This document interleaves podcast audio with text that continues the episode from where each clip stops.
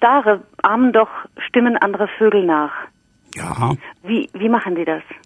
Ja, das machen sie. Sie hören, das ist ein sogenanntes Spotten.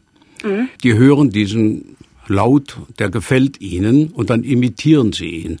Es hat man äh, zum Beispiel in der Gefangenschaft hat man Vögel gehabt, die zahm waren, hat denen einiges vorgepfiffen und das haben mhm. die dann nachgepfiffen. Genauso wie Papageien es lernen, die menschliche Sprache zu imitieren oder aber auch zu pfeifen, irgendwelche Lieder zu pfeifen. Auch bei uns zum Beispiel der Dompfaff, der Gimpel.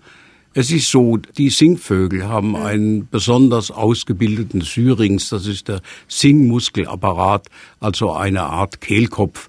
Vögel haben ja zwei Kehlköpfe, Aha. den sogenannten Syrinx und den Larynx. Mhm. Der Larynx ist dazu da, äh, zischende und rauschende und kratzende Geräusche zu erzeugen, mhm. was man zum Beispiel bei Birkhühnern hört, wenn die so machen und ja. ähnliches.